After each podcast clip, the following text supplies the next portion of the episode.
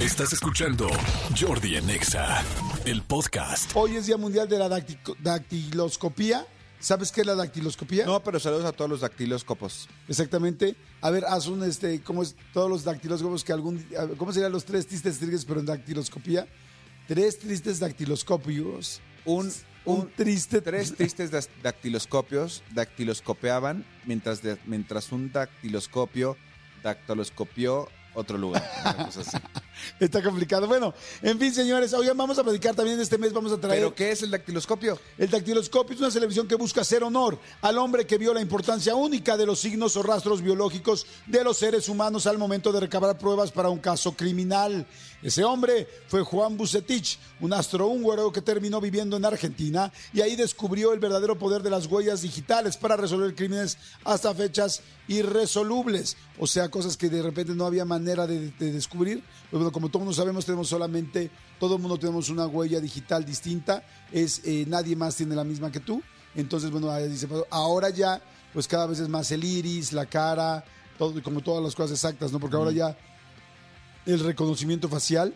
Ahora, está interesante ver cómo se maneja el reconocimiento facial en estos países que tienen esa tecnología, donde ya checan todo así, este, cuando hay gente como gemelos o gente muy parecida. O sea, tiene que ser, debe ser complicado porque te conté, ¿no? Que eh, eh, fui a Dubái hace como un año, ¿no? Y este, ya todo es por reconocimiento facial. Sí. O sea, entras al aeropuerto y en el aeropuerto, antes de que te atienda una persona, te atiende una máquina. Entonces te pones enfrente, pum, se pone como un iPad enfrente de ti, te enseña dónde va la cara, se mueve así, bu, bu, bu, se sube arriba, abajo, tal, te agarra exacto y te toma el reconocimiento facial. Y no sé si te conté que está muy cañón, o ya lo conté, este, de que ha estado, está cañón que te siguen en la calle, que me contó la gente de Dubai que las personas que, mm, perdón, que el último crimen, o bueno, más bien robo o situación complicada con la policía que habían tenido en el, en el último año había sido una persona que se embolsó una cartera que no era de él, se fue a su casa y en 20 minutos tenía cuatro patrullas ahí y tenía que entregar la cartera. O sea, todo, todos los postes, todas las calles, todos los puentes peatonales, todo está lleno de cámaras. Ahí, pues me atrevería a decir quizá, no sé si millones, pero miles de cámaras en la ciudad, sí. O sea, no sé si lleguen a un millón de cámaras, pero no lo dudaría. ¿eh? Pero Bueno, no, a un millón es muchísimo. No lo sé. ¿Pero allá sí sirven? Es que es una ciudad muy chica. Dubái es una ciudad muy chica. ¿Pero allá sí sirven? Las cámaras sí. Sí. Saludos al C5, ¿no? Saludos al Ah, C5, sí. Sí, porque ahí está más cañón. Pero bueno, a lo que voy es que no había pensado eso. Gente parecida, porque las huellas digitales sí son todas distintas. Pero tú, yo creo que sí hemos visto gente que Sí, es gemelos casi idénticos, idéntica. gemelos idénticos, o por ejemplo estos países como de, como de Oriente, digo, no, no, no quiero ser irrespetuoso, pero la verdad, yo he visto o sea, ja- familias de japoneses que dices, ¿cómo saben quién es Hong y quién es Shong y quién es Shong? Son idénticos todos. Pero te digo algo, con, el- con la permanencia estando ahí. A mí me tocó estar unos días este, en, estas, en estos países y al principio llegué y veía lo mismo. O sea, es que veo a la gente muy parecida. Pero conforme ya te quedas 4, 5, 4, 5, 6, 7 días, ya ves a la gente en un Starbucks, por ejemplo, en un té o en un restaurante típico chino o japonés, ves a la gente y los empiezas a ver distintos. Ahora, te voy a decir algo que está bien interesante. Les cuento rápido a todos. Este, ¿Sabes dónde llamas mucho la atención como una persona occidental, con un físico occidental? Seas moreno, blanco, alto, chaparrito, no sé, guapo, no tan, no tan atractivo físicamente. Bueno, en Oriente. A mí me pasó que yo llegué eh, a Tokio, iba caminando y de repente vi así y me volteaba a ver una chava. Y luego otra chava.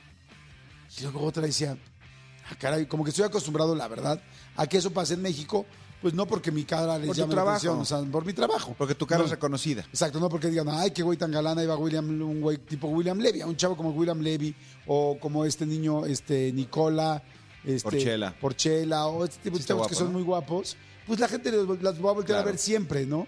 Pero pues a mí eso no me pasa más que en mi país o en los países que ven mis programas. Evidentemente Japón no es uno de esos programas, no es uno de esos países, y llego a Tokio y empiezo a ver que se reporta una chica, que se reporta, otra, qué bonito. que se reporta a otra, y yo así como que, qué chistoso. Y tengo una amiga que vive allá, y este, mexicana, eh, al grito de guerra, pero que vive en Tokio desde hace ya como seis años. Ah, la que fruta vendía, ¿no? La que fruta vendía, eh, la, de- la del patio particular, Ok. ella. Y entonces, este, Le digo, oye, qué raro, me dijo, le digo, me voltean a ver mucho las chavas, ¿esto es algo normal o, o por qué, no? O, o no les gustan los turistas o tal. Me dijo, no, no, al contrario, les encantan los turistas. Y yo en serio me dijo, sí, le dije, ¿por qué? Me dice, con todo respeto, ¿eh? pero así es como me lo explicaron. Digo, la mayoría de los hombres en estos países, no podemos decir que la totalidad, pero el general de los hombres en esos países son muy machistas con las mujeres. Entonces, a la hora, por ejemplo, de estar en la intimidad, eh, el hombre eh, japonés está muy acostumbrado a que solamente goce él y no goce ella. Entonces, como que el hombre está acostumbrado a terminar y no preocuparse tanto por el orgasmo de la mujer. O sea, es como que yo termino, ya tal, ya acabamos. De hecho, me dijo, hay muchas mujeres que, por ejemplo, terminan de tener sexo con su novio, con su esposo o con un nuevo conocido. Y una de las tradiciones es que, bueno, no sé si tradiciones, pero no, algo... Costumbres. Costumbre, algo típico, es que además lo dejan dormir le doblan la ropa, le dejan toda su ropa doblada al lado, o sea, nada de que dejas el pantalón en el piso, o sea, la chica después de que él ya terminó, le dobla todo, lo deja dormir, lo acuesta, tal, y el hombre está muy preocupado por, por este, solamente por él y no por ella.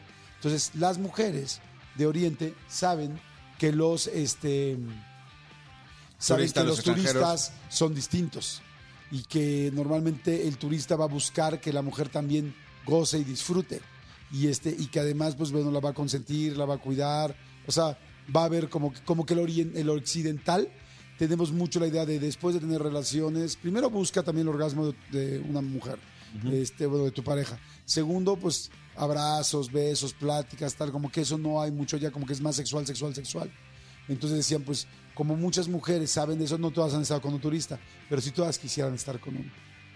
O sea, entonces, Sí. por eso te voltean a ver tanto. Porque pues si hay, hay contact y hay alguna posibilidad, si una mujer soltera, o no sé, bueno, ya dependerá de cada una, este, le gustaría conocer quizá íntimamente a un, a un occidental. Mira, qué Y yo interesante. no conocía ni a nadie. Sí, no, no, no. Porque yo venía con mi amiga y no, no eran ni mi viaje, ni mi plan, ni nada, ¿no? Pero este, ni, ni tiempo tuve, la neta. Pero porque estuve muy poquito tiempo. Pero qué interesante, ¿no? Súper interesante, Sí. súper interesante. Valórenos, valórenos, mujeres. Amigo, ¿te acuerdas un día que te conté que estuve con una mujer oriental? Mi primera vez en la vida fue contigo.